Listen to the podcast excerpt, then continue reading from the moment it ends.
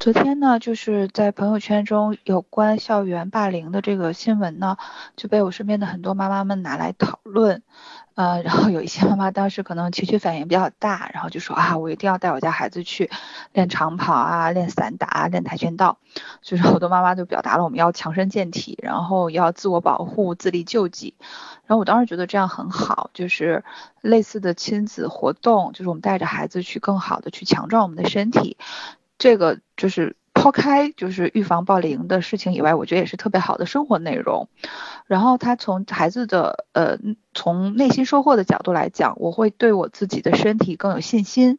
呃，我在遭遇可能的霸凌的时候呢，就是心理上会有更好的一种呃信任感。我对我自己的保护自己的能力有信任，我觉得这都很好。我很想补充的一点就是说，呃，实际上我们去校园中做观察的时候，你会发现那些遭受到校园霸凌的孩子，可能在很大程度上，他们往往并不是最瘦弱、个子最小，或者是看起来最容易是呃呃，就是从身体素质上讲是最最弱小的、最没有办法保护自己的，往往跟这个没有太大的关系。自己是做心理治疗工作的嘛，我们会去，我更多会关注他的一种人格特质，也就是他在与人互动的过程中会给他人留下一种怎样怎样的印象。也就是说，嗯，校园霸凌和一般的孩子之间的冲突是不一样的。比如两个孩子为了争抢一个东西，或者是呃观点上或者做事情上有不一致的地方，然后打起架来，这种事情不是霸凌，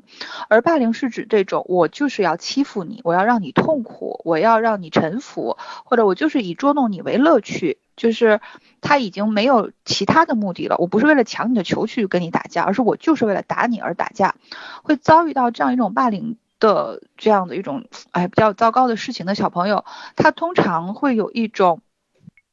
这样一种孩子，他们身上有一种嗯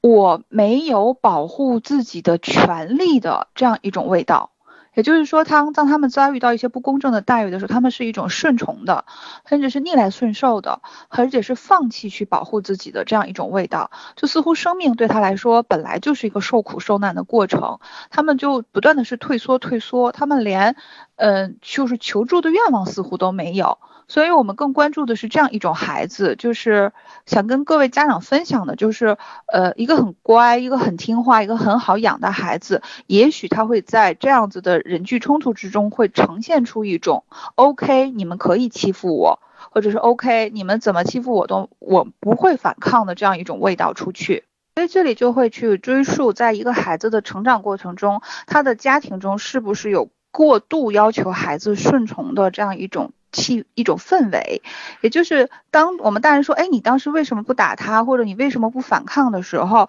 实际上这孩子他以前是从来没有经历过一个可以去反抗、可以去明确界限的事情。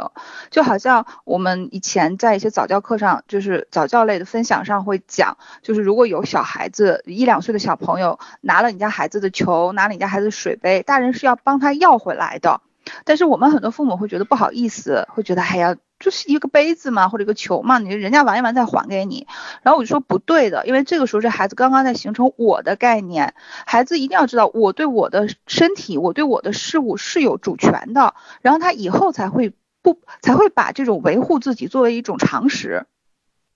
是需要活在一种有规则的一个环境之中，也就是说，我对我自己的物品，我对我的身体，我对我自己的状态是有权利去对抗外界的。那这样一种感受是需要在家庭之中被多次肯定的。所以，嗯，有我我有朋友，他们说自己幼儿园的孩子正好在被老师教如何跟父母说不。我觉得这一刻可能在我们很多的家庭教育中是。大家都会忽略到这一点，我们太喜欢听孩子说是，而不允许孩子说不。但是一个人之能够长大成为一个独立的，并且照顾好自己的人，他一定要小时候有足够的说不的机会。也就是说，他可能会体力上打不过一个人，但是他可以去知道，他首先自己这种被侵犯是错误的，我是可以为维护我自己而不断的发出声音的。我我觉得是，这是我更想跟父母们分享的，就是当你觉得你的孩子。这么让你不放心的时候，是不是在之前，或者说我们为了